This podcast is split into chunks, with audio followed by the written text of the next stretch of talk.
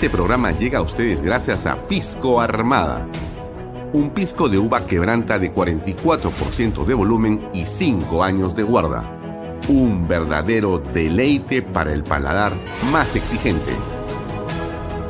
Cómprelo en bodegarras.com y recuerde, tomar bebidas alcohólicas en exceso es dañino. PBM Plus, alimento para adultos con HMB. Proteínas, vitaminas y minerales con HMB. Vainilla y chocolate, que ayuda a mantener la fuerza de los músculos. Visita pbmplus.pe y síguenos en Facebook como PBM Plus y en Instagram como arroba pbmplus.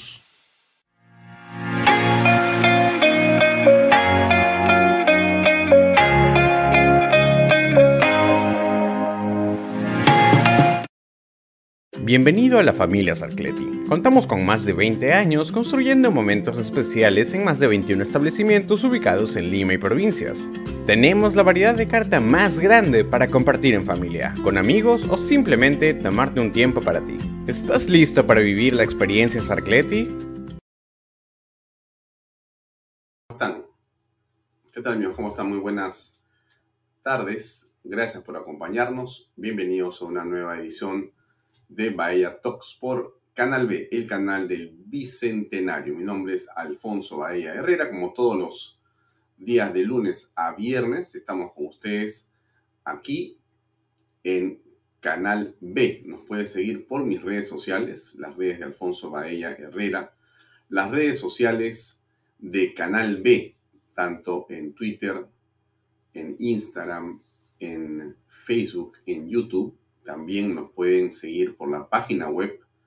Entran ustedes a canal B slash live y ahí van a encontrar este programa en directo vía streaming. Por supuesto que este contenido usted lo puede ver también desde su celular, desde un tablet en su computadora o también nos puede seguir por las redes sociales del diario Expreso, expreso.com.pe por cierto, nos puede también sintonizar desde la comodidad de su hogar en su televisor a través de Best Cable. Best Cable, canal 95. Así es. Si usted tiene Best Cable porque está en la zona sur de Lima, está en la zona este o en la zona norte de Lima o del Perú, y usted se suscribe al cable Best Cable, usted pone canal 95 y va a ver 24 horas de canal B. Así es, todos estos contenidos en directo los puede ver también en la comodidad de su televisor. Bueno, como usted sabe, eh, ah, también salimos, por supuesto, eh, a través de PBO Radio 91.1 FM, la radio con fe.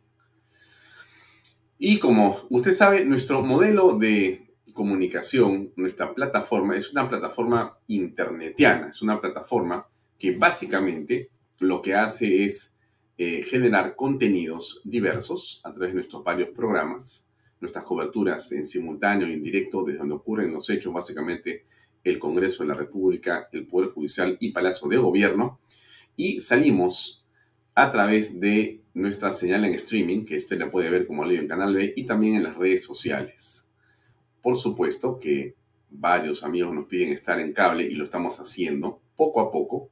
Este año podemos eh, anunciar, creo que dentro de una semana más tendremos un operador más de cable con nosotros. A Ves Cable se va a sumar uno más. Ya les diré cuando se dé y firmamos los contratos correspondientes. Y estamos seguros que antes de fin de año tendremos por lo menos unos seis cables conectados a la señal de canal B el canal del Bicentenario. Por cierto, que es señal que usted podrá ver gratuitamente en cualquier operador de cable. Bien, dicho esto, eh, agradeciendo por cierto a nuestros auspiciadores y también a nuestro socio estratégico en esto, que es el reporte. El reporte es un medio digital que usted conoce, que usted puede suscribirse desde la página web de canalb.p. Usted puede ingresar ahí, ver varios banners, usted puede suscribirse al reporte, que es un medio de información muy interesante, muy importante, al cual usted puede llegar a través eh, de esa suscripción y va a ser enviado a su WhatsApp de manera gratuita. De manera gratuita, ellos hacen eh, tres envíos en el día, por lo menos hasta este momento. Uno muy temprano en la mañana a, través de un pequeño video de dos minutos donde le explican y le cuentan en audio lo que es, digamos, la principal o las principales notas, las tres principales notas del día, para que usted esté informado sobre los temas trascendentes a nivel local e internacional. Llega un PDF como eso de las 11 o 12 del día con artículos donde hay posiciones que le ayudan a usted a aclarar cuál es precisamente eh, el argumento para estar informado sobre determinadas cosas que pasan en la actualidad política en el país. Y a veces uno no sabe qué está ocurriendo o qué va a ocurrir, pero si usted sigue el reporte, si usted lee a los columnistas del reporte, encontrará seguramente luces en tanta oscuridad. Y en la noche, como eso de las 6 de la tarde aproximadamente, antes que salga Bahía Talks, siempre aparece, bueno, a veces demora un poquito más, pero siempre hay un audio final que lo que muestra son eh, las eh, noticias principales que durante ese día han transcurrido en el ambiente político nacional e internacional. Así que todo esto es, por cierto, gratuito. Si usted está interesado en recibir el reporte, eh, bueno, es muy fácil. Entre a la página web de Bahía, de, perdón, de canalb.pe y suscríbase de manera gratuita. Insisto, en un momento en el que hay mucha confusión, estoy seguro que el reporte puede darle a usted algunas luces para sentirse, digamos, claro en la posición frente a los hechos que a todos nos preocupan. Bien, vamos al grano. Hoy día vamos a tener una conversación eh, con ah, el background se lo llevó el enemigo. Ahí volvió, gracias. Una conversación con Daniel Hermosa. Él es un eh, empresario, es un hombre de la comunicación, es un hombre de los gremios, es un hombre vinculado a, la inversión y al emprendimiento.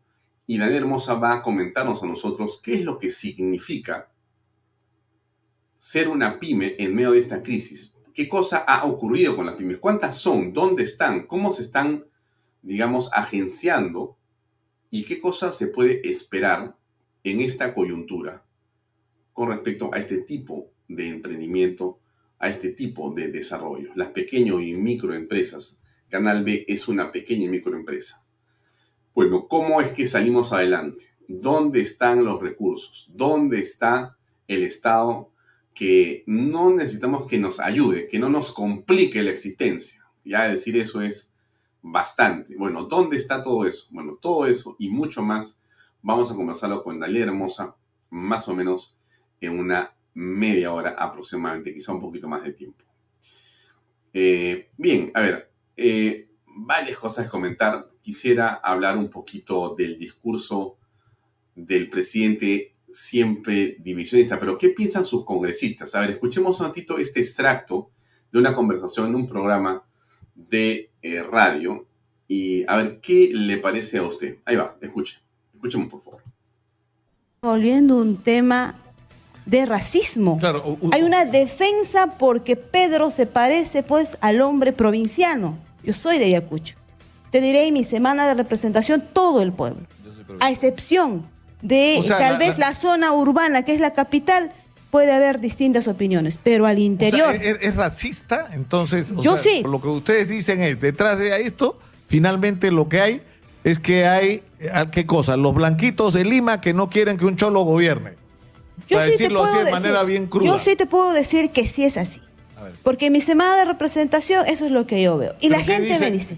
Lo, que estamos escuchando ahorita es, es, eh, la clásica narrativa marxista de la dialéctica de la división, del conflicto. Estamos creando conflicto donde no lo hay. A ver, yo soy provinciano. Yo he nacido en Iquitos, he crecido en Iquitos, conozco la pobreza. La mayoría de los congresistas no son de Lima, la proporción así lo dice. Creo que la gran mayoría de Lima, incluso ni siquiera somos oriundos de Lima, o sea, los, congresistas electos por Lima nacieron en alguna provincia. Por supuesto que sí. Y, además, este, esto también está impulsado por congresistas que son elegidos en provincia. Así que no solamente los de Perú Libre son de provincia, también hay congresistas de otros partidos que son de provincia. Entonces, eso no es un tema de Lima contra las provincias. Eso es crear un conflicto, una división entre peruanos que no se debe permitir. Aquí no se le está acusando al presidente Castillo por ser eh, campesino, ni, ni, por ser profesor, ni por ser este obrero o, rondero. Y creo que aún, en estas cosas podemos estar todavía en cuestionamiento. Pero aquí lo que se acusa es por graves actos de corrupción que se está cometiendo a su alrededor y que está siendo investigado por las autoridades y que desde ya esto está hastiando a la población, no por algo que nosotros hayamos provocado, sino porque ellos mismos han incurrido en esto. Claro, es la conversación en realidad entre sordos. Déjenme decirlo así. Porque es obvio que lo que usted escucha es a eh, un congresista que lo que está apreciando es lo que todos apreciamos en el país, que aquí lo que busca la fiscalía y la justicia es que se sepa la verdad y lo que ocurre de parte de otro grupo cercano al poder y de lamentablemente quien hace interlocutor periodístico es de señalar que la discusión es una discusión de blanquitos contra no blanquitos. Cosa que en realidad es en esencia un absurdo. Y le quiero explicar por qué. Es mi posición, por cierto, usted no puede compartirla, pero déjeme que se le explique por lo menos desde mi punto de vista, en nuestra patria, el asunto de blanquitos contra no blanquitos es algo que puede sin duda ser parte de una conversación, de una discusión, pero que es absolutamente absurdo para cualquiera que tiene un poco de conocimiento de lo que es el Perú, de lo que es nuestra tradición, de lo que es nuestra cultura, y de lo que es básicamente la esencia de la peruanidad. Quien, quien se crea blanquito es bien ignorante en el fondo. Porque esta no es una raza, no es un, un país ni de blanquitos ni de no blanquitos. Este es un crisol de razas. Somos un grupo donde todas las sangres no es un verso. No es un verso. Si usted ha tenido la oportunidad, como hemos tenido algunos programas, de viajar por nuestra patria, costa, sierra y selva, derecha, izquierda, norte, sur, donde sea, usted va a encontrar una enorme variedad, por supuesto, de pigmentos de piel, de tradiciones culturales, de historia, de mestizaje, de cultura, en todas las formas en el arte, en la música, en la pintura, en la textilería, en la cerámica, en la gastronomía, en la geografía, en lo que quiera. Nadie que conozca un poquito, que haya salido pues de, de, seis, ocho distritos acá, que se haya movido, inclusive hacia los, extremos de Lima, nadie puede decir que este es un país de blanquitos contra no blanquitos. Eso, decirlo, eso es realmente lo único que demuestra, no es una ignorancia, porque evidentemente no lo dicen por ignorante, lo dice efectivamente porque el deseo está en generar una división entre peruanos, en exacerbar algo. Ese mismo discurso usted lo puede llevar a diferentes partes de América Latina y tendrá un eco. De hecho, ha tenido eco. Pero tiene razón, no. Porque este no es el país de los blanquitos ni en los oscuritos. Este es el país de todos los peruanos y eso es lo que le molesta a quienes con argumento del color de piel han llegado al poder. Esa es la verdad. Todos los que se están, se, se cholifican ellos mismos para que en esa supuesta cholificación, ¿no es cierto?, sentirse o tratar de sentirse o exacerbar un ánimo de división, de clases, de diferencias, de raza, ¿no es cierto? Para por lo menos por ahí tratar de básicamente encubrir la corrupción en la que están inmersos. Aquí nada tiene que ver con las razas. Nada tiene que ver con las razas. Puede ser tan blanquito como Pedro Pablo Kuczynski o tan oscurito como el señor Alejandro Toledo. Es exactamente igual. La corrupción no depende de qué color seas. La corrupción te llega igual. Blanquita como Villarán, ¿no es cierto? Oscurito como Yantumala. En cualquier forma y estilo. Oscurito como Vizcarra. Blanquito como Sagasti. La corrupción está en todas partes. No es de blanquitos contra oscuritos. Y acá el poder no está para blancos o para oscuros. El poder debe ser entregado primero a quien gana elecciones limpiamente y segundo, debe ser ejercido, desarrollado y legitimado por una gestión pública en función de la meritocracia y el resultado objetivo y concreto de los números. Pero aquí, hasta el día de hoy, se siguen con enormes dudas sobre quién ganó la elección. Dejemos ese tema a un costado y hablemos de la gestión pública. La gestión pública del presidente de la República, Pedro Castillo y sus huestes, es un desastre absolutamente. Qué pena que él se llame o cholo o andino o indígena o lo que sea que se llame. Porque lo único que hace con esa autodenominación, que solamente tiene como por objetivo exacerbar una realidad para tratar de, de camuflar su incompetencia y la corrupción que dice la Fiscalía en todos los tonos que existe y que sigue creciendo, pero que en el fondo no hace sino esconderse. Me escondo detrás del sombrero, me escondo detrás de un discurso de división y de resentimiento. Me escondo ahí atrás, porque es incapaz de dar la cara. No se trata de ser blanco u oscuro. En realidad, en el Perú lo que tenemos que buscar es a las personas virtuosas, a las personas capaces de poder defender principios, de ser ejemplares, sean chinos, negros, blancos, amarillos, de cualquier color, no interesa.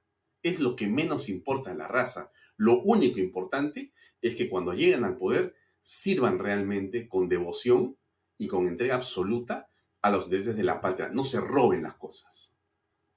No metan a la familia, no metan a los amigos.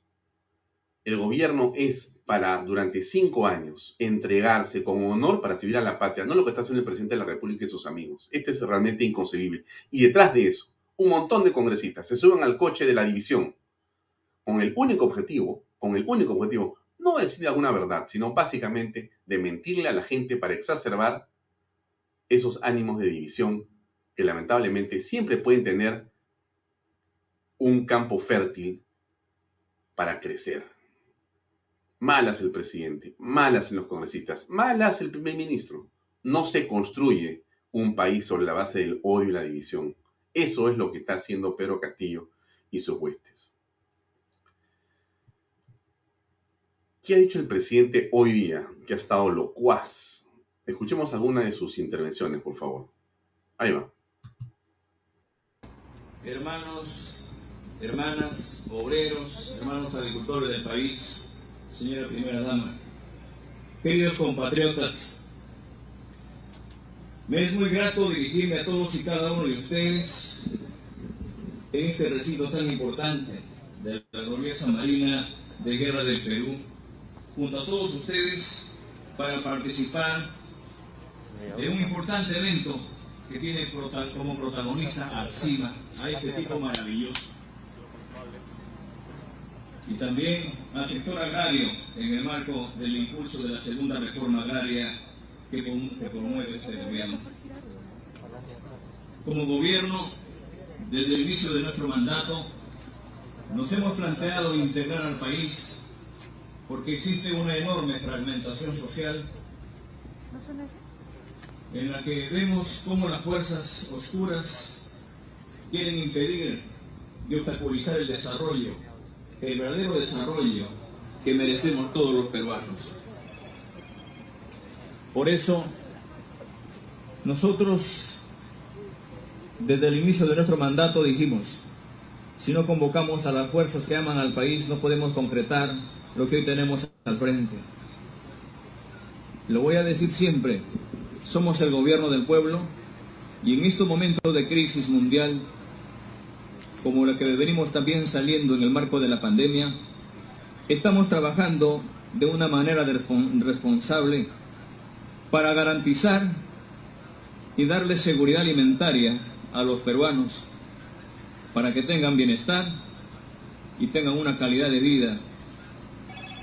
Y teniendo una calidad de vida garantizar también los demás derechos como el derecho a la educación, el derecho a la salud, estar conectados y también integrados con su tierra y su cultura y ser respetados por su trabajo como lo hace el CIMA y el resto de trabajadores que claman a nivel nacional como recibir un salario justo, entre otras reivindicaciones. Nos une un solo sentimiento. El único sentimiento que vemos en el presidente es el de división. Lamentablemente, eh, su estrategia penal radica en hacernos creer que las cosas que ocurren a su alrededor simplemente se desarrollan de una manera casi mágica, diríamos. El presidente de la República, incapaz de reconocer absolutamente ninguno de los hechos por los cuales se investiga y que la Fiscalía tiene bien clara la mira sobre él como cabecilla. De eso, sus respuestas son siempre evasivas. Evasivas. Ahora nos dice que hay fuerzas oscuras. El presidente no tiene la capacidad para poder decir dónde están las fuerzas oscuras, cuáles son las fuerzas oscuras, nombres, apellidos, DNIs. ¿Dónde están las fuerzas oscuras? Yo insisto que la oportunidad en la cual se iba a conocer que Carolín López iba a hablar en los programas dominicales por primera vez, el presidente salió desaforado. Recuerden ustedes, creo que estaba en Ucayali o en Iquitos o en algún lugar, a decir que le habían pagado empresarios a Carolín López para que hablara. Si eso es cierto y tiene una enorme gravedad, ¿por qué no ha dicho qué empresario, cuándo le pagó, dónde y cómo? El presidente tiene servicio de inteligencia puede conocer las llamadas de todos nosotros, de usted, la mía, en fin, se necesita un juez para eso. Pero tal y como están las cosas en un país como el nuestro, lamentablemente sospechamos, quizá nos equivoquemos, que puede haber un servicio de inteligencia paralelo, pegado al gobierno. Si sabe el presidente eso, si sabe quiénes son los que financian y quiénes son las afueras oscuras, ¿por qué no las denuncia? ¿Por qué no hace una conferencia de prensa y lo dice con nombre y apellido? DNI, hechos concretos. ¿Por qué se escuda detrás del anonimato? ¿A quién le tiene miedo Castillo? ¿No es a la verdad? Porque esa es la impresión que me da a mí, por lo menos. A mí me parece que el presidente de la República le tiene miedo a la verdad. Fuerzas oscuras, dice el presidente. ¿Qué fuerzas oscuras hay? ¿La Fiscalía de la Nación es una fuerza oscura? ¿El Congreso de la República, donde él tiene 44, digamos, adeptos pretorianos, los niños funcionales, los topos que dan vuelta. ¿Eso, ¿Eso es en realidad? O sea, ¿a eso le tiene Pedro Castillo temor y a eso le llama fuerza oscura? ¿A quién? ¿A la prensa? ¿A cuál de las prensas? Porque resulta que hay una prensa que le es funcional, que lo ayuda, que más bien distrae, que pone o crea titulares o crea eh, tendencias que distraen de lo fundamental. O no estamos ahora hablando toda la tarde sobre un supuesto audio y nos olvidamos del titular que está debajo mientras yo lo que es Fiscalía acusa a hermano del Premier Aníbal Torres de concertar obra por 8 millones de soles. Eso es lo fundamental. Pero ¿de qué se trata hoy día en la tarde los medios? De que alguien ha dicho, que Lady Camones ha dicho, que está con Acuña, que obedece a Acuña, que no sí, que no. Que... Bueno, perdónenme. ¿Alguien duda de que Lady Camones, la señora presidenta del Congreso de la República en este momento, es funcional y ayuda y colabora y ve los temas que le importan a César Acuña? ¿Alguien, ¿alguien piensa que esto es de otra manera? Hay que ser bien inocente, ¿ah? Bien inocente. Y entonces, en esa línea, pregunto yo, son los medios, son los medios de comunicación que son parte de las fuerzas oscuras medios, fiscalía, eh, poder judicial. Eh, ¿Quién más? La oposición. ¿Quién es la oposición? ¿Quién? ¿Los candidatos a la alcaldía de Lima? Que no son del gobierno. Creo que hay uno o dos. Los demás están con el gobierno. Entonces, eh, ¿de qué estamos hablando en realidad? ¿De qué estamos hablando en realidad? A mí la impresión que me da es que el presidente de la República básicamente eh, está en un momento en el cual corre hacia adelante, como sea. Y eso es lo que le importa para sobrevivir.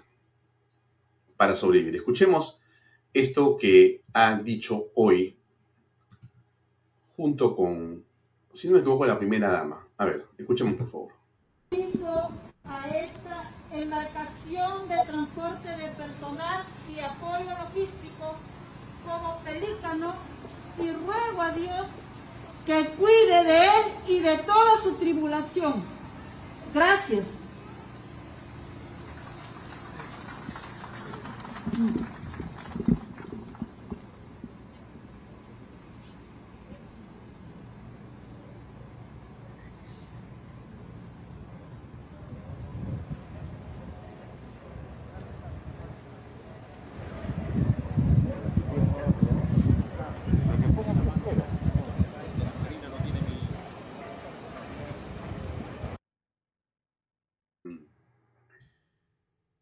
Ustedes entienden, escuchan el contexto en que se están dando estas declaraciones.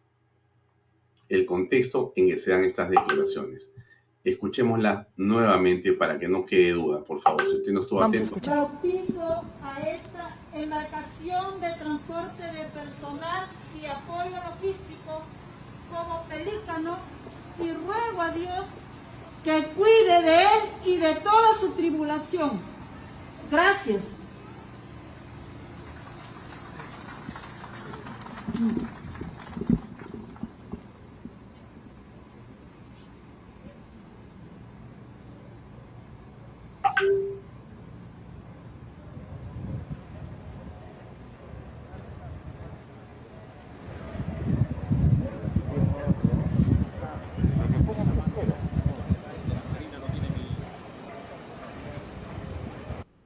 Vamos a escuchar. Aparece la primera dama, ¿no? La primera dama es la eh, coordinadora de la corrupción en el Palacio de Gobierno, según la tesis de la Fiscalía. La exhiben aquí. Obviamente es lo que corresponde hacer en la estrategia del gobierno. Usted lo entiende perfectamente. ¿Y por qué se entiende perfectamente? Porque si el presidente le ha dado resultado hacer política, ¿por qué no le haría resultado hacer política a la primera dama. Le han dicho, haz lo mismo. Rodeate del pueblo, inaugura, sonríe, besos con bebitos, abrázate, sal con el pueblo. Vamos, Lilia.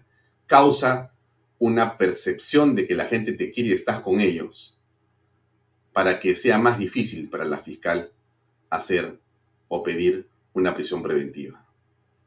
Eso es básicamente lo que estamos apreciando aquí. ¿Qué más dijo el presidente sobre su señora? A ver, escuchemos para sacar adelante este país. El pueblo no necesita. Información en vivo desde la base naval del Callao. Y es que, como tú bien lo mencionaste, el presidente Pedro Castillo llegó acompañado de su esposa Lilia Paredes para que puedan participar del evento programado por el Programa de Desarrollo Productivo Agrario Rural, unidad adscrita al Ministerio de Desarrollo Agrario, quien puso a flote su nueva embarcación multifuncional de remolque, transporte de personal y también de apoyo logístico denominada Pelícano. Hay que detallar, Karina, que la presencia pues de la primera dama eh, sorprendió, llamó la atención y esta justamente se debía a que ella fue madrina de esta embarcación. Dentro de su discurso, el presidente Castillo tuvo unas palabras para la primera dama, agregando que la familia tiene que sacrificarse para que puedan sacar el techo por el Perú. Escuchemos. Por la disculpa del caso, Lilian, tenemos que ser fuertes para sacar adelante este país. El pueblo no necesita y esperemos de que, si es cierto, la familia tiene que sacrificarse, pero estamos acá para poner el pecho por el Perú.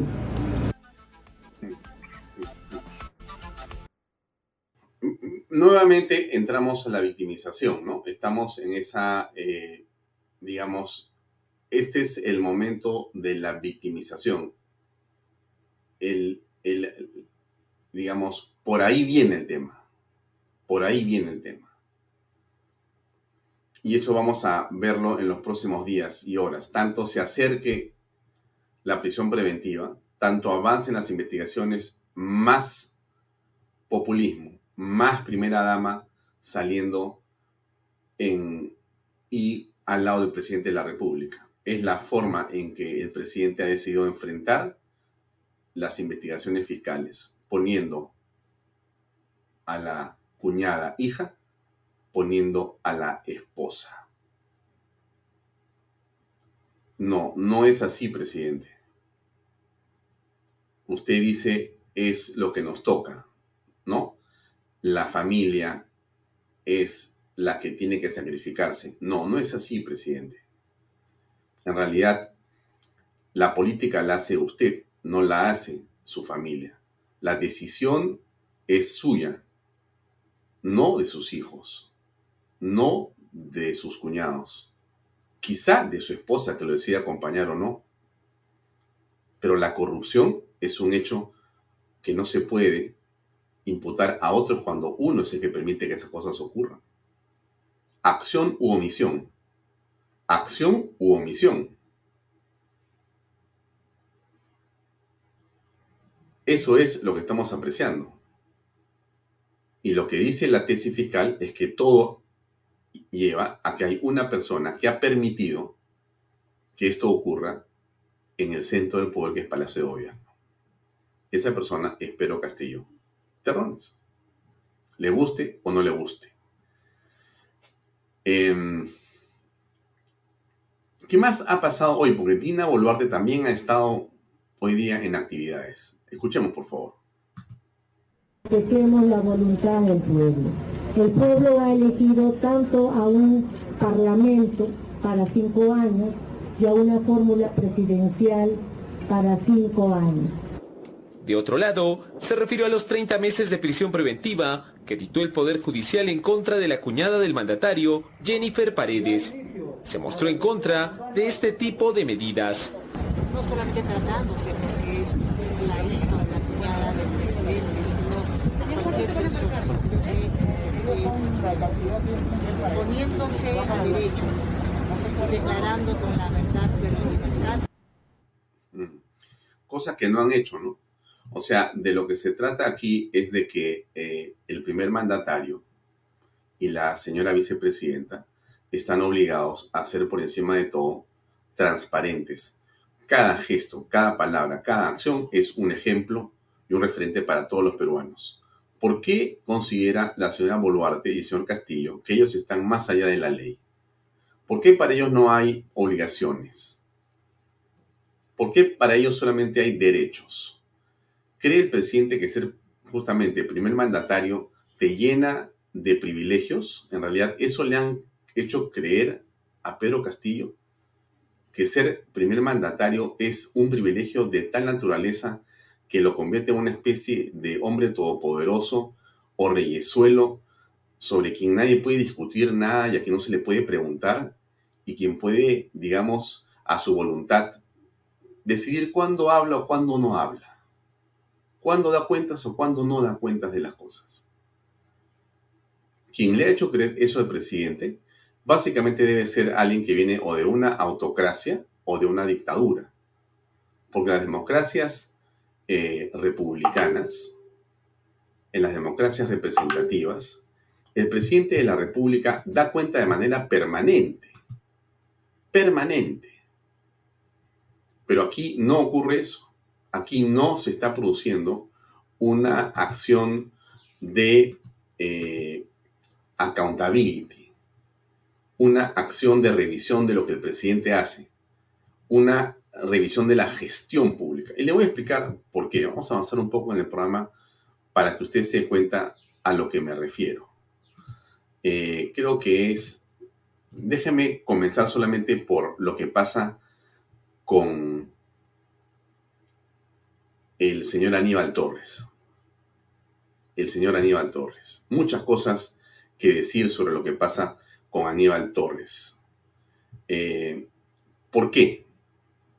¿Por qué? Déjeme darle un poquito de contexto. El jefe de gabinete, Aníbal Torres, ha intentado desacreditar y ha tratado de burlarse de los cuestionamientos que pesan sobre los contratos con el Estado de su hermano Víctor Torres. Dijo que si gana millones, muéranse de envidia los que están en contra de eso. Gana su dinero honestamente. Sin embargo, al interior de la segunda Fiscalía Penal Corporativa de Chiclayo no piensan igual que el Premier. Miren lo que le voy a decir.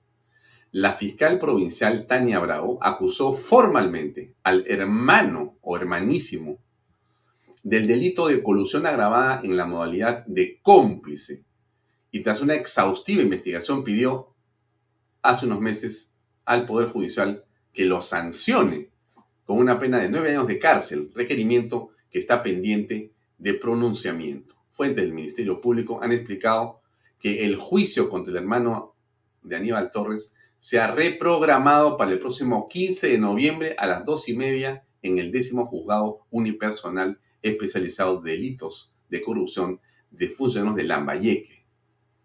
El caso involucra, involucra al hermano del primer ministro y también tiene que ver con la adjudicación irregular de una obra para el mejoramiento del pavimento y veredas del casco central de Chiclayo por más de 8 millones de soles. Según las indagaciones, Víctor Torres, representante del consorcio transatlántica, habría concertado, concertado, entre otros, con el exalcalde de Chiclayo, Roberto Torres, actualmente preso, y quien según el Ministerio Público es cabecilla de la organización criminal Los Limpios de la Corrupción. La investigación, que incluye al hijo del empresario, determinó una serie de irregularidades a lo largo de todo el proceso de licitación, desde los requisitos estipulados en las bases del concurso que se indica estaban direccionados a limitar y restringir la posibilidad de los demandantes, de los demás participantes, con el fin de tener menor cantidad de competidores del consorcio transatlántica. Mire usted de lo que estamos hablando. Mire usted de lo que estamos hablando.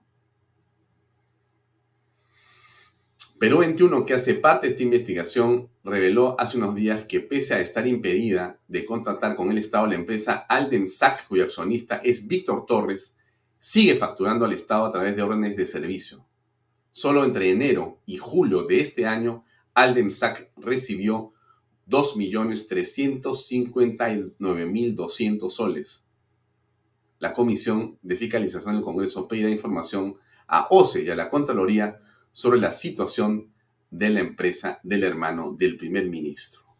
Ahora, yo le pregunto a usted, ¿quién es la persona que ataca con mayor virulencia a la fiscalía? Lo ven en pantalla.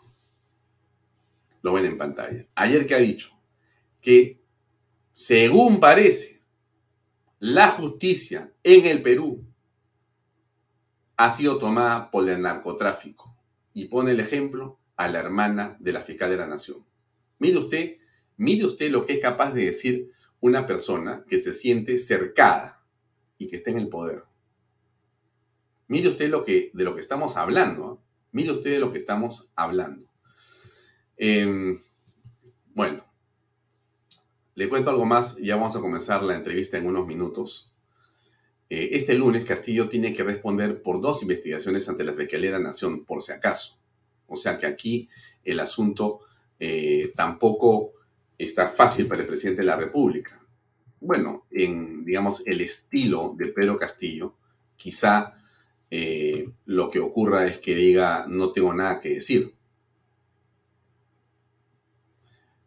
Como lo ha dicho eh, Benji Espinosa, abogado del presidente de la República, el jefe de Estado va a asistir para responder a las cuestiones sobre las presuntas compras irregulares de biodiesel por parte de la empresa Petro Perú y por la salida del cargo del entonces ministro del Interior Mariano González. Esta es la última citación al presidente por estos casos, debido a que en ambos anteriores se ha excusado por diversos motivos. Los delitos que ha cometido o que habría cometido, según la Fiscalía, son tráfico de influencias y encubrimiento real. Eh, también para la primera dama, ese día se va a ver el impedimento de salida del país interpuesto en su contra, en torno a las investigaciones que la catalogan como coordinadora dentro de esta organización criminal. Mire usted de lo que se trata y lo que estamos hablando. Y acá viene el tema central, pues. ¿Cuál es el tema central? El que estamos viendo en la pantalla. 17 de los 19 ministerios en menos del 50% de avance de inversiones de obra. Estamos en el mes de septiembre. Este es el tema, lamentablemente, de lo que se trata. Esto es. ¿Qué significa esto? Significa que no trabajan, no gestionan, corren, se esconden, no gestionan en lo, en lo más mínimo. Hay un cuadro más acá que le quiero mostrar, que es este. Ahí está el avance de obra que en algún momento hemos comentado, ayer también. Mire usted los ministerios. Mire usted desarrollo e inclusión social, 0% de avance. Mujer y poblaciones vulnerables, 7.8%. Defensa, 12%. Ambiental, 18%. Justicia, 18%. Comercio, exterior y turismo, 22%. Educación, 26%. Vivienda, construcción, 27%. Salud, 29%. Trabajo y promoción del empleo, 34%. Interior, 37%. Economía y finanzas, 37%. Cultura, 40%. Producción, 43%. Riego, agrario y de riego, 41%. Y así, el único que más o menos está, podría ser energía y minas, 68, porque la presidencia de está en 56. Si usamos el video de ayer y decimos que hay que hacer lo que dijo el primer ministro sobre si que en agosto no habían hecho su tarea, más del 70% se iban, el señor Torres debería renunciar, pero eso no va a ocurrir. Pero esto es para que usted vea un poco el tono de la situación. El tono de la situación, que no importa ya. Corren para adelante no gestionan.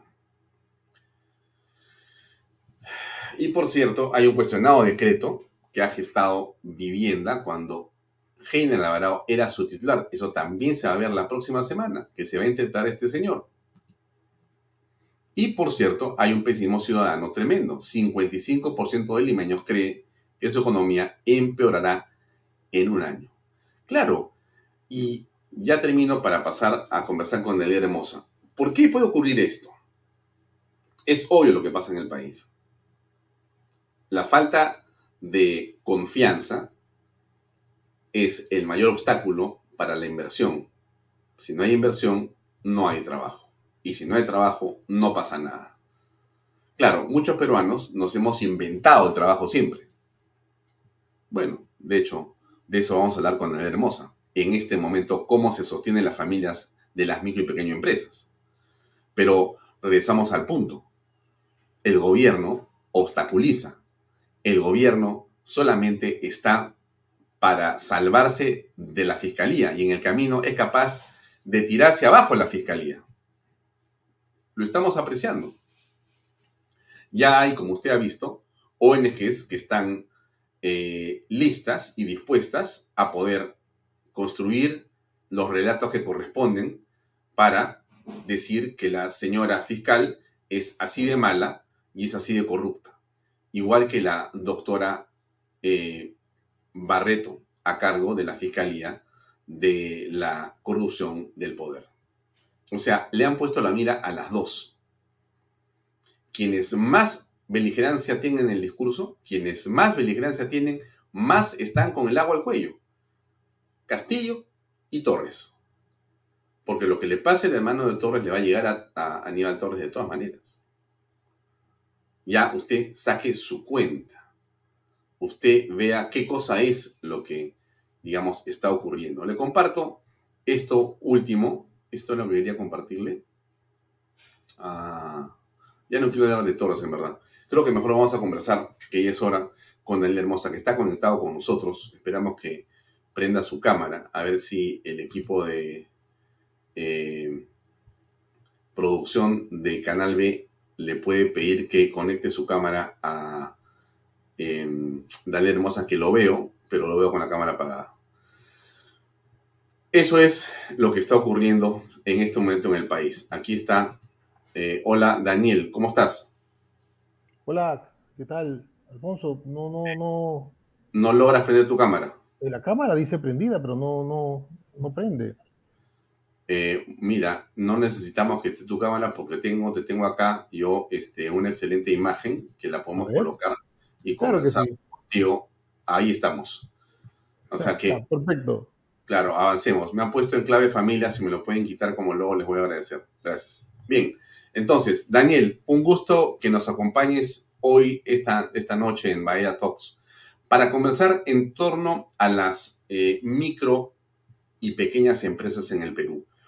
Dime, por favor, cuál es tu lectura de lo que está ocurriendo con ellas en un ambiente donde la inversión no es necesariamente lo que está viniendo a raudales, hay dificultades, pero hay también un ánimo enorme de estas organizaciones de poder surgir. ¿Cómo aprecias el ambiente de la microempresa en este momento? Bueno, mira, eh, Alfonso, la, situación de la micro y pequeña empresa en general sigue siendo bastante complicada, ¿no? Si bien es cierto, este, ha habido definitivamente una reactivación con la liberación, digamos, de, eh, después de las cuarentenas, y ya pues hoy día ah, seguimos avanzando con, digamos, el tema de los aforos que ya desapareció. Entonces, hay definitivamente un avance importante en el tema de la recuperación económica, pero no lo suficiente como para llevarnos a los estándares eh, óptimos del, del, previo a la pandemia, ¿no? Eh, y definitivamente, inclusive yo pondría como referencia el 18, ¿no? Porque el año 19 fue un, año muy complicado, solamente crecimos 2.5 y ya el 20 pues nos terminó de, golpear y este, de acuerdo a algunas proyecciones desaparecieron alrededor de medio millón de empresas, eh, 150 mil cerradas definitivamente y más de 300 mil pasaron a la informalidad. Eh, esto, esto todavía persiste, hay, es cierto, una recuperación y habría que analizar pues sector por sector, ¿no? No todos los sectores tienen el mismo comportamiento, ¿no? Por ejemplo, tenemos el sector, este, por ejemplo, servicios, ¿no? bodegas, bazares, restaurantes, esos eh, han tenido una mejor recuperación, ¿no? En cambio, los sectores manufactureros, como por ejemplo impretas, metalmecánica, todavía están en un proceso muy lento de, recuperación, lo cual este, nos indica pues que el empleo que se está generando es insuficiente, ¿cierto? Eh, recuerda que para que pueda generar empleo el país debería estar creciendo entre 5 y 6% y todas las predicciones dicen que vamos a estar a la mitad. Eso quiere decir que no solamente no va, no va a haber nuevos empleos, sino que va, va a perderse empleo, tal como sucedió en el año 2019, que los jóvenes son los principales afectados de esto, ¿no? Ahora, me has hablado de un grupo de empresas que quebró y un grupo de empresas que pasó a la informalidad. Eh, hablemos de las informales que han sobrevivido, pero básicamente de espaldas a tributar eh, para la SUNAT. En realidad están sobreviviendo eh, en un ambiente bastante complicado, por lo que me imagino. ¿Cómo ves el panorama ahí? Eh, ¿En el tema laboral te refieres? en general, porque yo imagino que si tú pasas de un régimen formal y dices, bueno, me voy a la informalidad, hay una lucha enorme y tremenda por tratar de seguir adelante. Y básicamente eso es cerrar. Claro, bueno, ¿Cuál es el Mira, en principio la recuperación del empleo, a ver, si comparamos las planillas del, 19 con las planillas de hoy, vamos a encontrar un fenómeno. Es que los puestos que se han recuperado se han recuperado con menor sueldo. Si, por ejemplo, yo le pagaba a un trabajador, ponte dos mil soles porque era un trabajador especializado, al, momento de la crisis, obviamente se tuvo que ir, vuelve, pero ya no vuelve con los 2.000, vuelve con, con 1.200, que es, bueno, pone 1.100, 1.100, que es el mínimo vital, ¿no? Entonces, eh, se ha perdido, digamos, eh, esos incrementos que se hicieron durante muchos años, ¿cierto? los nuevos, em, los que han tenido que recuperar su empleo lo han recuperado con un menor monto. Y eso se refleja en la planilla electrónica, no es que yo lo estoy inventando, está clarísimo ahí, se nota ahí, ¿no? Ahora, la, informalidad lamentablemente pues está destruyendo empleos nuevos. Fíjate, si ingresan al mercado casi 300 mil nuevos trabajadores al mercado laboral y hemos recuperado con las justas el nivel de 2020, eso quiere decir que el 21 no hubo los 300 mil, ni tampoco este año va a haber, ¿no? Entonces estamos hablando de que se va a incorporar más de 600 mil eh, nuevos trabajadores que no van a encontrar trabajo y suman a los que se incrementan en el 2023, vamos a tener casi un millón de trabajadores nuevos que no van a poder conseguir trabajo. Entonces, eh, la situación es muy grave, obviamente por la ineficiencia con la cual está actuando este gobierno, ¿no? Porque, mira, podrían hacer un montón de cosas en favor de la micro y pequeña empresa para reactivarla, para ayudarla, para impulsarla, pero lamentablemente no lo están haciendo. Mm. Eh, Daniel, vamos a ir a una pausa brevísima de unos segundos y enseguida regresamos para continuar con esta conversación. Eh, vamos a la pausa comerciales, por favor. Invierta en terrenos en Paracas con los portales, ubicados a solo 25 minutos del aeropuerto de Pisco y ahora a muy poco tiempo de Lima por la nueva autopista. Por eso los terrenos aquí se revalorizan rápidamente. Regístrese y aproveche las ofertas online. PBM Plus, proteínas, vitaminas y minerales. Y ahora también con HMB. Recuerde, vainilla y chocolate. No olvide que el ejercicio favorece su sistema inmune y que una buena alimentación es su mejor defensa. Compre PBM en boticas y farmacias a nivel nacional. Para más información, visite la web pbmplus.p y sígalos en Facebook y en Instagram. Pisco puro Armada, pisco de uva quebranta de 44% de volumen y 5 años de guarda. Un verdadero deleite para el paladar más exigente. Pisco puro Armada, cómprelo en bodegarras.com. Y no se olvide que tomar bebidas alcohólicas en exceso es dañino.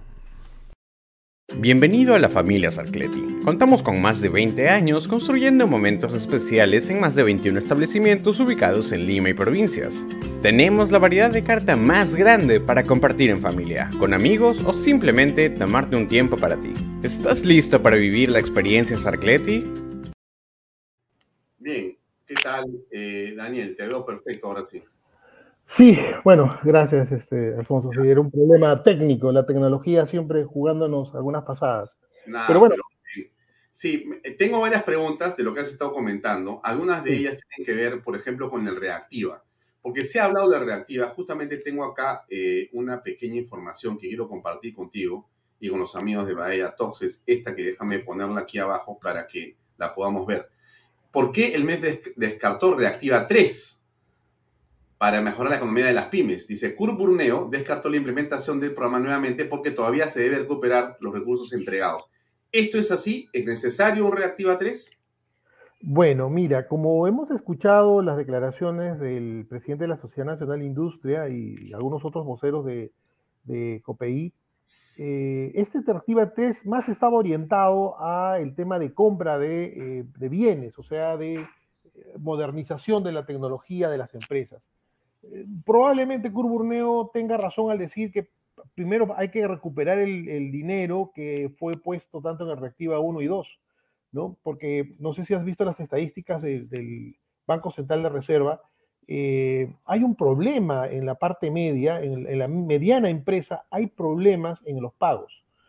La gran empresa ya ha pagado más allá del 80%, la micro y pequeña un poquito más de la mitad del Reactiva, pero en la mediana hay un, pago de 25%, ¿no? Entonces, eso quiere decir que en la mediana les está siendo muy complicada eh, la devolución o el pago de, este, reactiva, o sea, se han acogido obviamente a la ampliación del periodo, el periodo de gracia.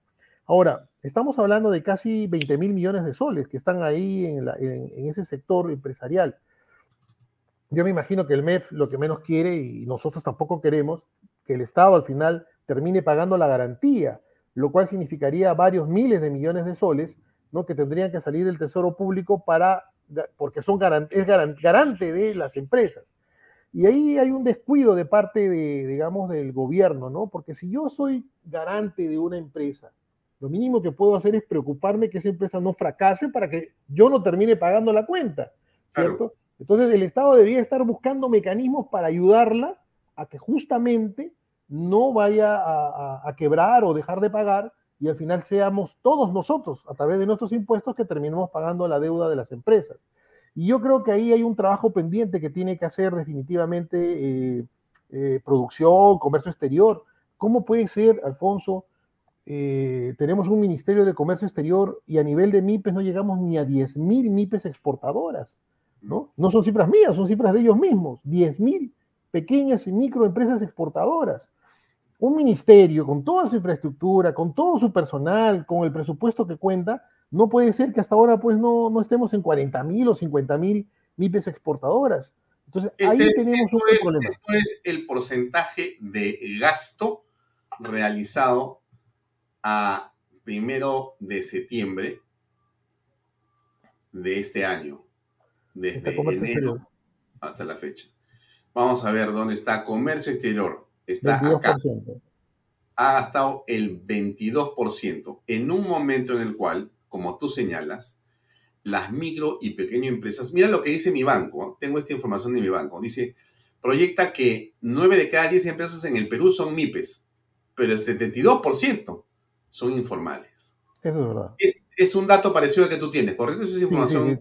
totalmente cierta. Totalmente quiere, quiere decir entonces que este sector que ha sido golpeado por la pandemia y por la crisis económica debería recibir un poco de cuidado del Estado, un poco de, de de, colaboración, ¿no es cierto? Pero no, fíjate, al gastar 22%, quiere decir que, ¿qué estás haciendo? Nada.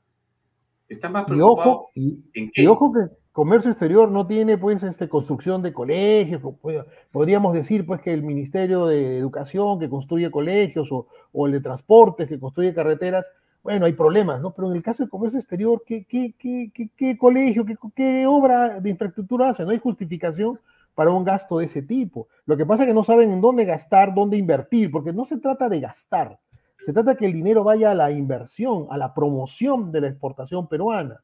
¿No? Fíjate la cantidad de dinero que se tiraron en esa famosa feria en Dubái, ¿no? Eh, Perú, ¿no? Yo quisiera saber cuánto de esos 60 tantos millones de soles que se han gastado en esa feria, cuánto es lo que va a retornar al Perú, porque se supone que es una inversión y que eso debe traer, por supuesto, una recuperación de esa inversión y una ganancia a favor del país. Yo, yo, espero que el próximo año comiencen a llegar pues gente con turbantes, que Lima se llene de eso, ¿no? Porque por algo han gastado tanto dinero en esta, en esta participación. Ahora, ahora bien, eh, de los, eh, digamos, microsectores que tú conoces, estimado Daniel, porque eh, la microempresa en realidad agrupa a muchos microsectores que son diversos, ¿no es cierto?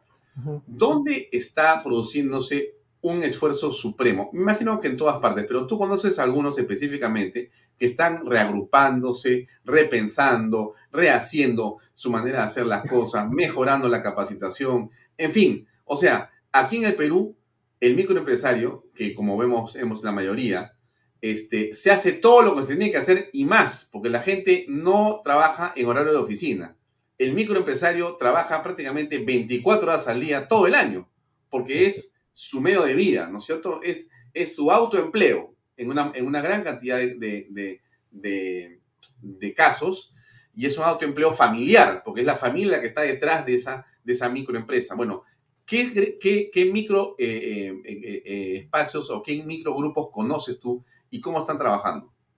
Bueno, yo partiría para agarrar ejemplos de, los dos sectores, lo que es, transformación, o sea, manufactura y servicios. En el sector manufactura, el sector más golpeado es imprentas, ¿no? Definitivamente son las imprentas. El sector imprentas ha sufrido no solamente por el tema del embate de la crisis eh, sanitaria, sino también ya viene sufriendo por el tema de la digitalización, la factura digital, la boleta digital, el recibo por honorario digital, han perdido muchos clientes y ellos se han visto obligados a, hacer un, proceso de reconversión, muchos de ellos, y dar otro tipo de servicios, no solamente la imprenta, sino ya están en papelería, regalos, bazar, inclusive algunos bodegas, ¿no? De tal manera de que la inversión que tienen en la infraestructura, o sea, la, tienda, esto, no se pierda. ¿cierto? Otros simplemente han tenido que cerrar, vender su maquinaria, muchos de ellos al peso inclusive, porque no hay quien compre una imprenta en este momento cuando todo hoy día es digital. Entonces, ahí han hecho un gran esfuerzo de reconversión y siguen luchando por eh, ganar espacios eh, en el tema. Ahí había una ayuda muy importante de parte del gobierno si pudieran llevar el sector gráfico a Compras Mi Perú. ¿no? Lamentablemente, los, libros que imprime el Ministerio de Educación se lo agarran dos o tres imprentas, que ya sabemos quiénes son, ¿cierto? Y que no llega esa, esas órdenes, esos pedidos a la micro y pequeña empresa de industria gráfica. Ahí hay una, agenda pendiente, ¿no? Pero hay que seguir haciendo incidencia y aprovecho tu programa, Alfonso, para llamar la atención al Congreso que es necesario incorporar a la industria gráfica y a otras industrias también dentro de estos programas tan buenos como Compras Mi Perú. Y el otro lado tenemos el sector servicios. Obviamente, hoy por hoy aunque, no, aunque digan no, pero si las bodegas nunca cerraron en la pandemia ni cerraron en la cuarentena, eso es cierto. Pero el principal enemigo de, un, de una bodega, de una bodeguera, de un bodeguero, es la inflación. Porque ellos compran sus productos no pues en volúmenes inmensos, sino compran pues, no sé, ¿qué te digo? Cinco cajas de esto, dos sacos de aquello, pero cuando lo venden y van a comprar, a reponer ese stock, ya encuentran otro precio. Y eso está afectando gravemente su capital de trabajo. ¿no? Entonces, ahí tenemos un efecto que viene desde la pandemia, pero que se está agudizando lamentablemente eh, con la crisis de la, inflacionaria que tenemos, la crisis económica, y ellos están tratando también en un proceso de reconversión.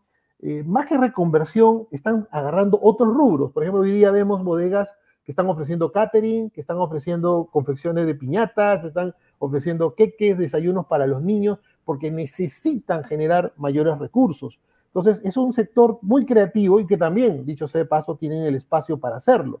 La bodega, pues, es visitada por toda la vecindad y, tiene mucha familiaridad y eso hace que ellas permanentemente estén preguntando a sus clientes qué es lo que necesitan, qué es lo que demandan para ponerlo a disposición de los clientes. Así que esos dos sectores yo me quedo que son los más complicados hoy por hoy y esperemos que se recuperen, ¿no? Porque realmente eh, en el caso de imprentas, más de 80 mil imprentas en todo el Perú y las bodegas son medio millón. Mm. Entonces, estamos hablando de una cantidad importante de gente. Del tema de las imprentas, la verdad que no sabría eh, por dónde agarrar ese problema, porque, eh, bueno, conozco un poco el tema de imprenta. Tú sabes que mi padre tenía un semanario que se llamaba El Tiempo. Y yo cuando tenía 15 años, ¿no? Ayudaba a mi padre a justamente imprimir el semanario y me iba a Girón Cusco 440 a la oficina de la imprenta del señor Luli. Y ahí se imprimía eh, de madrugada el tiempo. Y bueno, era una imprenta como las que todos hemos conocido. Mi padre compró su propia imprenta y hacía después en su casa en La Molina el periódico. Pero es un negocio que, bueno, finalmente, eh, no digo que no sea importante, pero que la tecnología, la digitalización, la innovación y la modernidad ha ido dejando de lado el papel impreso, ¿no? Eh, no digo que no sirva, sino que hoy día pues todo es digital, ¿no? De hecho, por ejemplo, los diarios eh, muy pocos se venden en la calle aún y los ingresos que por eso se, digamos, obtienen son magros y en realidad básicamente sirven para empapelar los kioscos. Porque tú no ves a nadie que compre un periódico como antes. No, tú, tú te paras en, una, en un tráfico y ya no hay vendedores de periódico. Salvo, pues, alguna excepción. Pero ya no, no, porque la gente compra las versiones digitales en todos los casos. Entonces, la imprenta sí me parece como que es un asunto por eso te digo, no se me ocurre cómo salir de, una inversión hecha en maquinaria para imprimir, ¿no? Me parece súper complicado.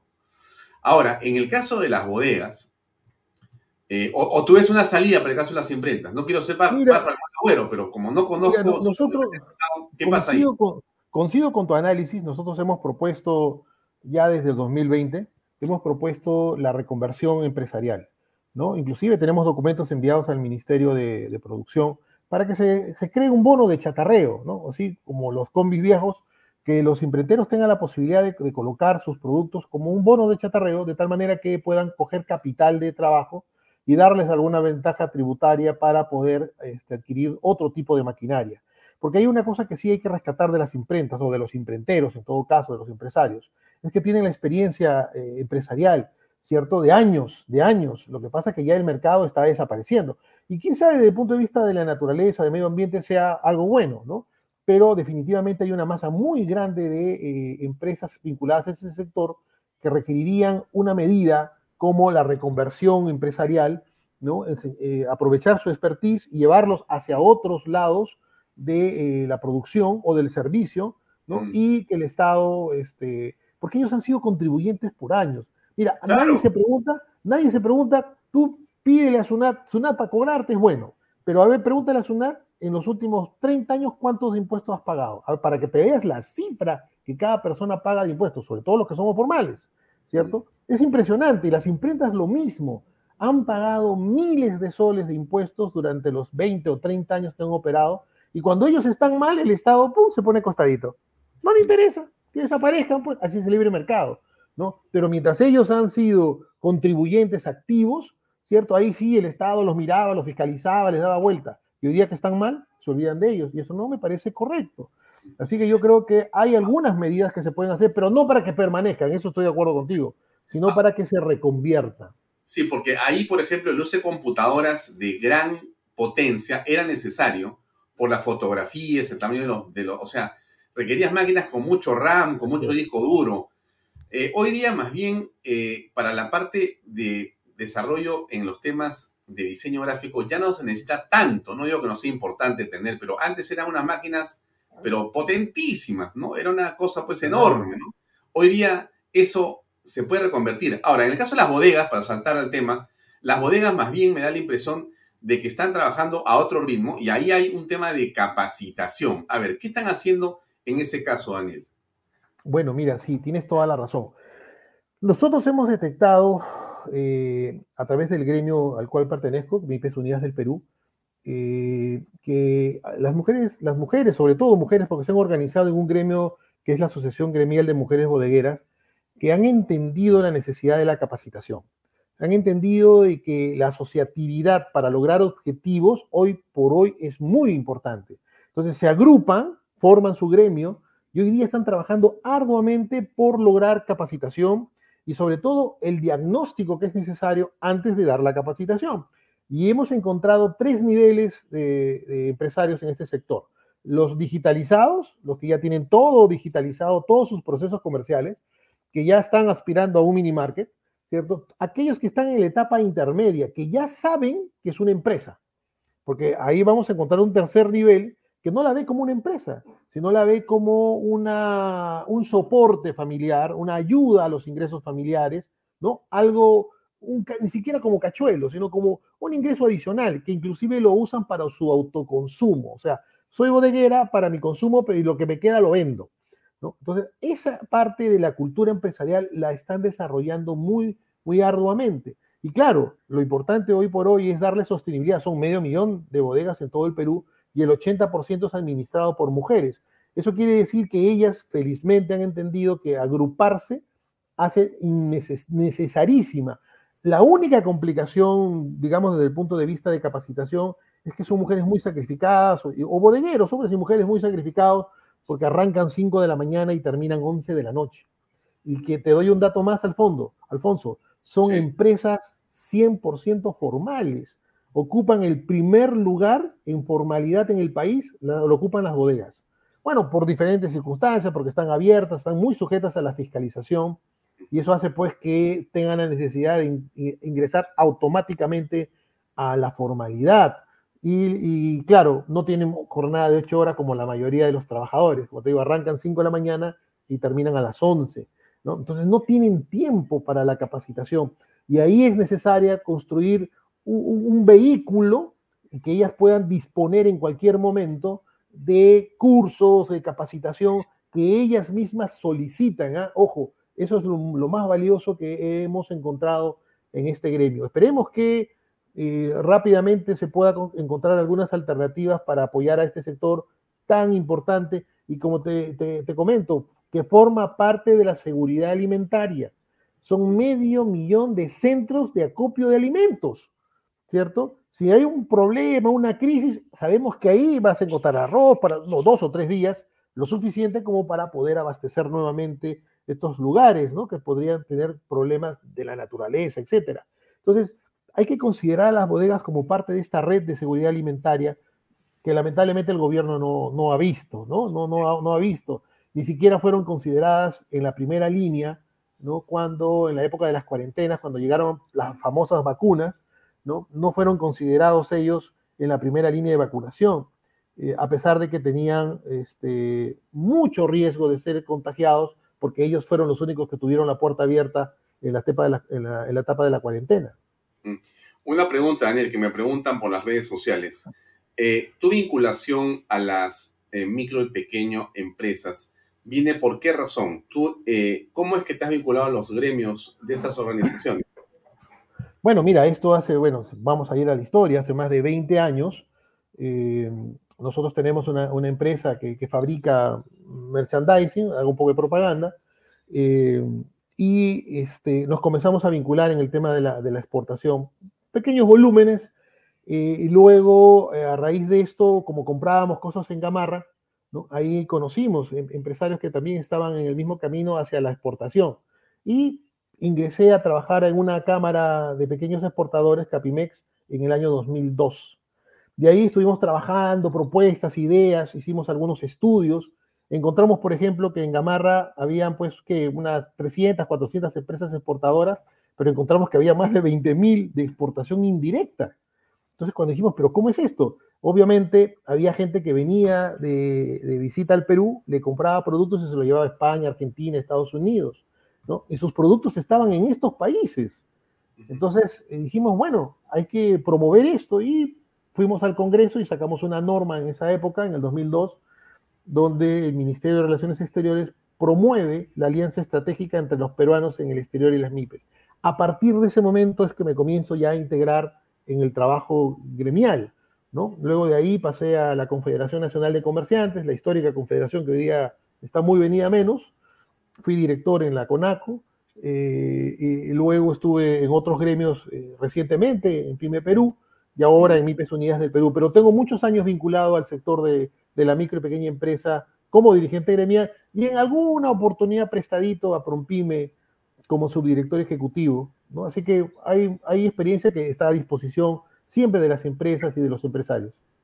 Bien, ahora, en una, estamos terminando ya esta conversación, te agradezco mucho por tu tiempo hoy día viernes, Daniel, pero yo te preguntaría, si tú, digamos, tuvieras que manejar el sector, si por alguna razón llegas a tener un cargo en el que puedas eh, determinar algunas políticas públicas en torno a las micro y pequeñas empresas, eh, ¿Cuáles son las tres cosas principales que harías? Es casi como un sueño esto, ¿no? O sea, digo, ya, soy ministro de Estado y te vamos a dar seis meses.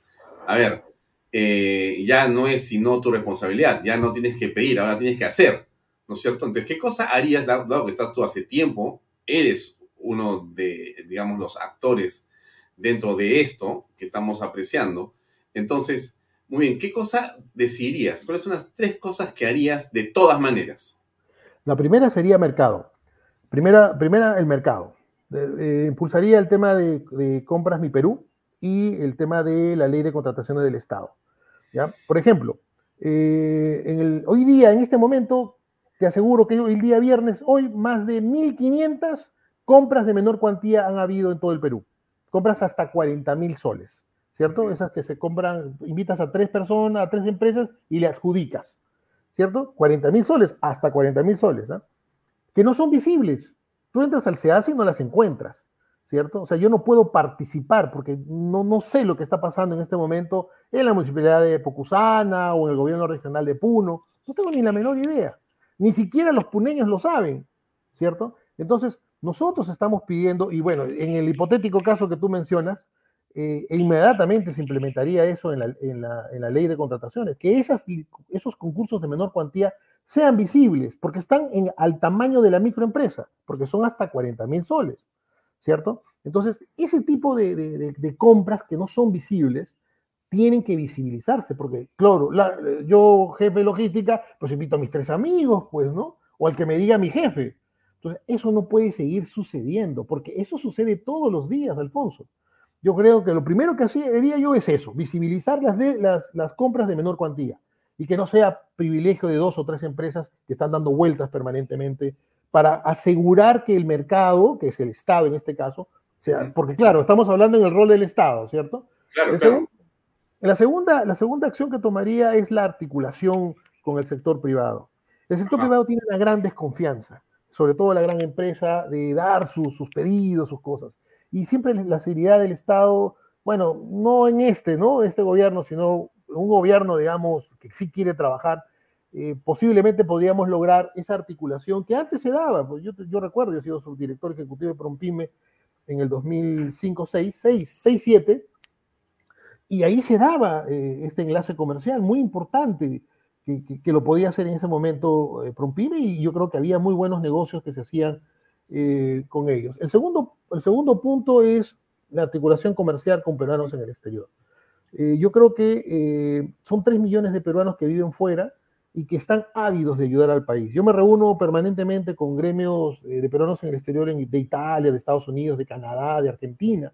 Hace poco nomás estuvimos en una en un evento donde ya el gobierno este, italiano... ¿Cómo tendría que articularse desde el extranjero, desde Francia, de España o desde Argentina? Tenemos exportafácil de Serpos. ¿Para tenemos, qué? tenemos exportafácil de Serpos que está subutilizado. Es un, es un, producto muy bueno que tiene la empresa de correos del Perú, que no está siendo difundido. Nadie lo conoce, nadie sabe que existe. ¿De qué se trata? Es un sistema en el cual tú puedes exportar hasta un monto determinado y hasta un peso determinado. Exportar. Exportar lo que tú quieras, lo que, lo que obviamente es oh, productos legales, obviamente. por supuesto, por supuesto. A cualquier parte del mundo, a través de correo, sin necesidad de contratar una agencia de aduanas. Tú llevas tu mercadería a la oficina de Serpop, la depositas, pagas tu flete y ya exportaste. Serpop se encarga de llevar ese producto a destino y va y lo recoge a quien deba recogerlo en, el país de destino o llega a la puerta de la empresa a la cual tú le estás vendiendo. Pero como decíamos al principio del programa, ¿no? con un Ministerio de Comercio Exterior que no está promocionando a las MIPES exportadoras, claro, con 10.000 clientes, ser eh, exportafácil no es sostenible, tiene que haber más. Y ahí tiene que desarrollarse un trabajo. ¿Y cómo consigo demanda? Pues ahí están los peruanos en el exterior. Mira, los peruanos en el exterior consumen 160 millones de dólares al año de producto peruano. Panetón, Inca Cola, permanentemente están comprando. Y el potencial que ellos tienen cuando envían remesas al Perú por 3 mil millones de, dólares, ¿cierto? Ese es un, creo que es el segundo o tercer monto de ingreso más importante del país, ¿cierto? Entonces, todas esas eh, fortalezas están mal utilizadas o simplemente no las están utilizando. Para mí, en primer lugar, mercado, tanto privado como estatal. La segunda, había una reforma del Estado. Yo pienso de que la pobre Contraloría y todas sus oficinas de control interno de, a nivel nacional... No minutos, ¿ah? minutos. Dale yo crearía eh, la, central de compras regionales. Le quito al gobierno regional la función de comprar o de hacer obras y que se ponga a trabajar. Rápidamente, este Alfonso, la ley de regionalización le, asigna una serie de funciones a los gobiernos regionales. De las 20 que tiene, 19 están totalmente dirigidas a la competitividad, a la productividad, a la generación de puestos de trabajo. Solo una habla de obras, pero en la práctica, esa es la única que les interesa y se olvidan de lo que significa la productividad. Ahí hay una reforma totalmente agresiva y que los gobiernos regionales se dediquen a la producción, a la competitividad, a desarrollar la región. Están más preocupados en la obra, en negociar obras, en vez de ponerse a trabajar. Yo creo que esas serían las dos medidas inmediatas. Y, y en tercer lugar, la participación de los gremios.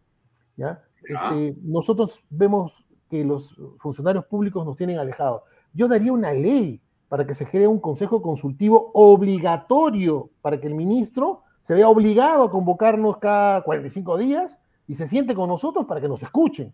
Y no agar, agarrar y hacer experimentos. Lo mismo haría con el Congreso, no lo creas que solamente con el Ejecutivo. De tal manera que los gremios, los que sí sabemos qué está pasando en el sector, podamos dar nuestra opinión antes de que salga el decreto supremo, antes de que salga la ley, y al final sea una ley que no sirva para nada, como muchas que tenemos. Muy bien, Daniel, hemos hecho un barrido bastante eh, amplio de lo que es este sector y yo te agradezco mucho por tu tiempo y te comprometo a continuar en Canal B dándonos más pinceladas de tu conocimiento para impulsar y invitar de vez en cuando a alguna microempresa para conversar con ellos también. E-, esa es tu responsabilidad para la próxima entonces. Gracias, gracias a ti Alfonso por la oportunidad. Un abrazo. Listo, a tus órdenes. Hasta luego. Buenas noches. Bien amigos, era Daniel Hermosa, un microempresario que también eh, está vinculado a muchos microgremios y gremios en general. Y creo que ha sido una interesante conversación para saber qué pasa también con estas microempresas, que son, como todos sabemos, el soporte y el motor de la supervivencia de cientos de miles de familias. Eso es todo por hoy. Gracias por acompañarnos. El día lunes, Dios mediante, estamos con ustedes a las seis y media en punto en otra edición de Bahía Talks por Canal B, el canal del Bicentenario. No se olvide que a continuación está el padre Luis Gaspar con su estupendo programa Unidos por la Esperanza. Un programa extraordinario que el padre Luis Gaspar, uno de los filósofos más interesantes que tiene nuestra patria, eh, cada viernes a esta hora nos da luces sobre esa esperanza tan importante en el país. Así que le recomiendo que escuche usted a Luis Gaspar a continuación. Y el día lunes no se olvide que a las 8 de la noche, después de Vaya Talks, va a estar como invitado Héctor Banquero en Perfiles con Pepe Mato. No se olvide este programa estupendo que también tiene y que sin duda ayuda y que es otro ejemplo estupendo del contenido que tenemos nosotros para todos ustedes. Me despido hasta el día lunes en la tarde. Buenas noches, buen fin de semana. Permiso. Este programa llega a ustedes gracias a Pisco Armada.